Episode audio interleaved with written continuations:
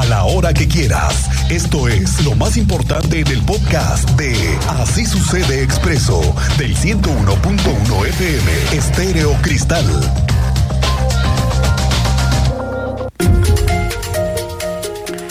Bueno, pues aquí le tengo una noticia que hemos podido confirmar y reconfirmar.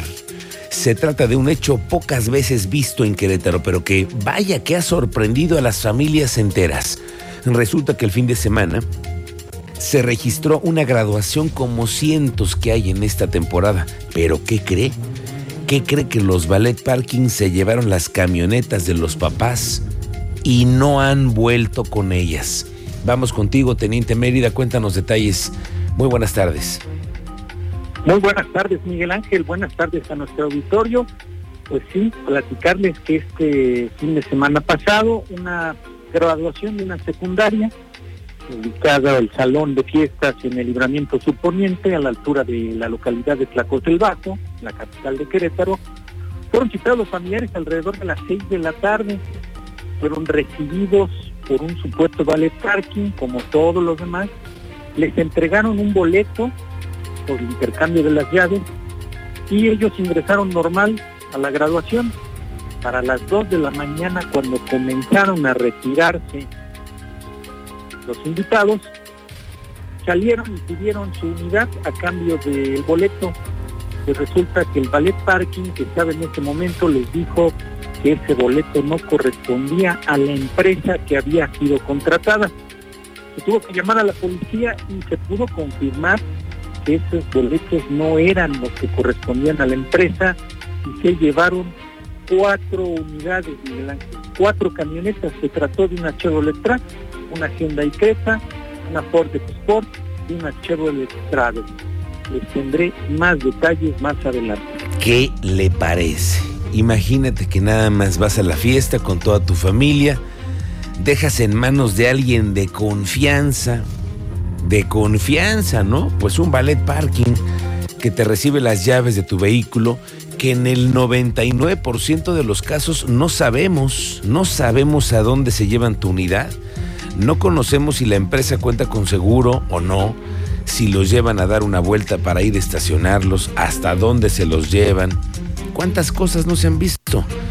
Pero ya llevarse los coches de los papás, no regresarlos, ya es martes y no aparecen cuatro camionetas. ¿Qué te parece, Luis? Interesante el, tema, jamás había escuchado aquí en Querétaro algo similar y surgen muchísimas dudas, mucho cuestionamiento que ya vendrá Mérida a disipar. Ojalá que sí, y ojalá que también las autoridades nos digan qué pasó.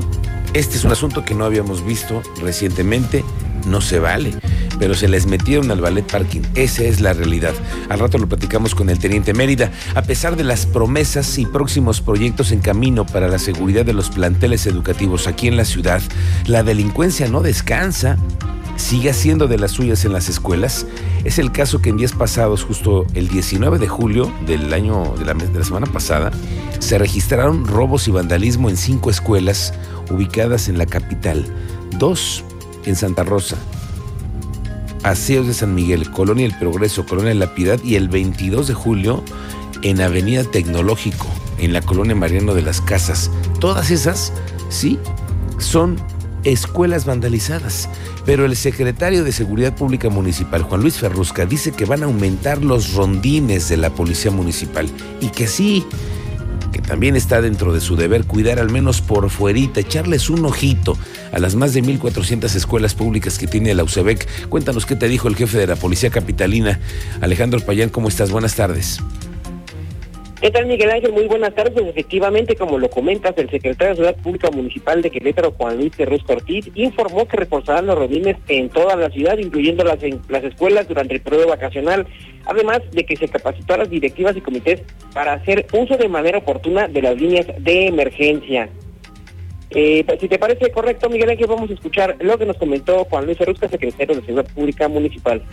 Claro, bueno, eh, de inicio eh, las escuelas entiendo que están desarrollando em, programas preventivos al interior, es decir, con los alumnos, con las sociedades de padres de familia, eh, activ- activaciones ellos entre vecinos para poder alertar cualquier situación y llamar a la línea de emergencia, es lo que entiendo que están haciendo ellos. De esta, de esta manera eh, y con su seguridad privada que, con la que cuentan, pues nosotros nos estamos vinculando con la seguridad privada para cualquier reporte, pues atenderlo de manera inmediata y bueno, lo que nosotros hemos solicitado siempre a las autoridades eh, escolares, a las asociaciones de padres de familia, a la directiva de las escuelas, pues que nos activen de manera oportuna llamando a la línea de emergencia para poder atender esta situación. Nosotros seguiremos con nuestros rondines eh, en, toda la ciudad, incluidos pues el paso por las eh, escuelas para generar precisamente mayores condiciones de seguridad. Así que mejores condiciones de seguridad, nos dice el secretario de Seguridad Pública, Payán. Es correcto, Miguel Ángel, y es que eh, Juan Luis Feruz afirmó que las unidades de la Secretaría de Seguridad Pública Municipal están realizando estos recorridos en todo el municipio para brindar mayores condiciones de seguridad, principalmente en los planteles tanto públicos como privados. Cabe recordar que eh, mantienen comunicación para atender estos reportes, ya que pues oficialmente ni los SEDEC ni la Secretaría de Seguridad Pública Municipal cuentan con una estadística eh, concreta sobre el número de robo a escuelas en la capital, y es que hay que recordar que debido a la pandemia y a las clases a distancia hubo mucho robo y vandalismo durante los planteles en el pasado periodo vacacional y prácticamente durante los dos años que duraron cerrados los planteles, Miguel Ángel. Bien, gracias Alejandro Payán por este reporte. El municipio de Querétaro está en el proceso de rasurado de empresas de seguridad privada que operan en la capital para el tema de resguardo de eventos privados, de conciertos, de todo lo que hay eventos masivos. Bueno, es que después del parteaguas que fue para todos los queretanos el 5M, en donde quedaron tantas cosas expuestas, malas prácticas, malas empresas, mal hechos, los dictámenes de seguridad, de protección civil. Bueno, pues ahora el municipio de Querétaro se está poniendo más enérgico con las empresas de seguridad privada. Arturo Molina, el secretario de Gobierno Municipal, confirmó que con la entrada en vigencia de este nuevo reglamento de espectáculos públicos que tiene el municipio de Querétaro, empezaron ya los trabajos para integrar el padrón de boleteras. Sí, las boleteras. Hay dos grandes boleteras que serán notificadas y que se trabaja con representantes de otras 18 para que todas, mira, se alineen. Y nada de que no sabíamos, llegamos y no nos habían dicho que aquí había nuevas reglas. Nada de eso. A partir de ahora todos por el mismo carril. Prácticamente ya estamos trabajando dos temas que son todo lo que es el padrón de boleteras y el padrón de gestores y organizadores. ¿Y qué avances lleva ese reglamento en cuestión de estos dos temas? Bueno, acaba de entrar en vigor, prácticamente estamos este, eh, estrenando reglamento, pero bueno, prácticamente ya estamos trabajando con él. ¿Cuántas boleteras podrían eh, estar empadronadas? ¿No hay interés de que lleguen? Bueno, no lo sabemos, más bien estaríamos esperando de saber cuántas, cuántas se acercan, pero este, pero ya les estaremos avisando. Se les está notificando a todos con el nuevo reglamento, se les está entregando en digital para que lo conozcan. Estamos socializando con ellos el reglamento para que lo puedan conocer y ya para que lo tengan claro perfectamente cuáles son los derechos y las obligaciones. En Huimilpan, el alcalde, Juan Guzmán, se puso enérgico. Ayer anunció que le dio cuello al secretario de Seguridad Pública Municipal luego de la muerte de un ciudadano porque se supo, de- después de un dictamen, que hubo causas violentas, tuvo un golpe en la cabeza. Hay investigaciones, por cierto, en curso. Y el alcalde le puso un manotazo, así lo veo yo, ¿eh? un manotazo a los asesores de seguridad de este estado.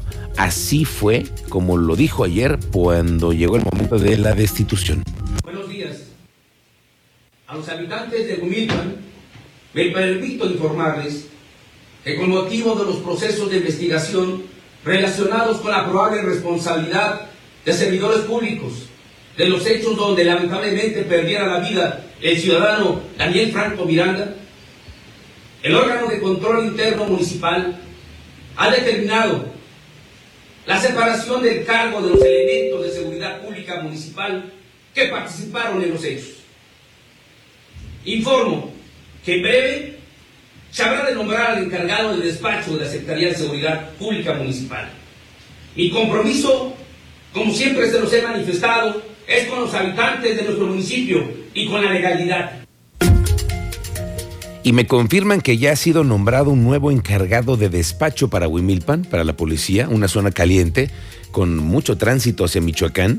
y donde se necesita personal con capacidad, con experiencia, con conocimiento, creo yo, de una zona muy accidentada también. Al rato platicamos de ese asunto. La magistrada presidenta del Tribunal Superior de Justicia, Marila Ponce, informó que en esta quinta ola de la pandemia que se han registrado ya, fíjese nada más, 85 contagios de COVID-19 entre funcionarios del Poder Judicial. Y eso que andan de vacaciones muchos de ellos, ¿eh? Afortunadamente no se ha tratado de casos delicados, pero los funcionarios judiciales dieron positivo, pues los que ya dieron positivo han permanecido en aislamiento en sus viviendas. Teníamos 85 personas, pero entre esas 85 están los que se nos han infectado en esta ola, los que incluso ya están recuperados y ya regresaron, y los casos positivos, o incluso también los que estaban pendientes apenas de alguna prueba. Probamos 85, algo que afortunadamente han sido uno o dos por áreas y no muchas personas de una misma área. Oiga, le vengo contando que Morena está en el proceso de renovación de los delegados que representarán al partido para los siguientes procesos electorales. Mire, es que Morena está verdaderamente desunido en Querétaro desde hace meses que no tienen control sobre muchas cosas que suceden en este partido. Y es que no han tenido un dirigente, un líder que los una. Y es que es muy común que nada más les dan tantito hueso, tantito hueso. Híjole, y luego, luego buscan de qué forma treparse. Así como muchos políticos trepadores que están de rama en rama a ver qué pescan. Esa es la realidad. Mire, le voy a poner un caso, si no es ese, similar. El caso que tenemos a la vista es de Mauricio Ruiz Olaez. De los pocos morenistas que hay en Querétaro, ya se autodestapó, dice que quiere ser candidato a presidente municipal de Querétaro y que comenzará una gira para hacerse famoso en todo el estado. Y yo sí les digo abiertamente, este, nosotros entregaremos las mejores cuentas en el, el 15 de agosto, eh, es la entrega de recepción para el nuevo comité. Seguiremos, de hecho nosotros nos inscribimos también para ser consejeros, seguiremos participando al interior de nuestro movimiento, pero la intención es que a partir de la entrega de recepción nosotros nos vamos a dedicar a caminar a lo largo y ancho del municipio para que nuestro partido nos pueda ver como aspirantes a ser los próximos candidatos a la presidencia municipal de Querétaro y que por primera vez hay un candidato representando a las bases, representando a nuestro movimiento y que estoy seguro que eso el partido lo va a tomar en cuenta y que seremos un referente para que hagamos este cambio verdadero.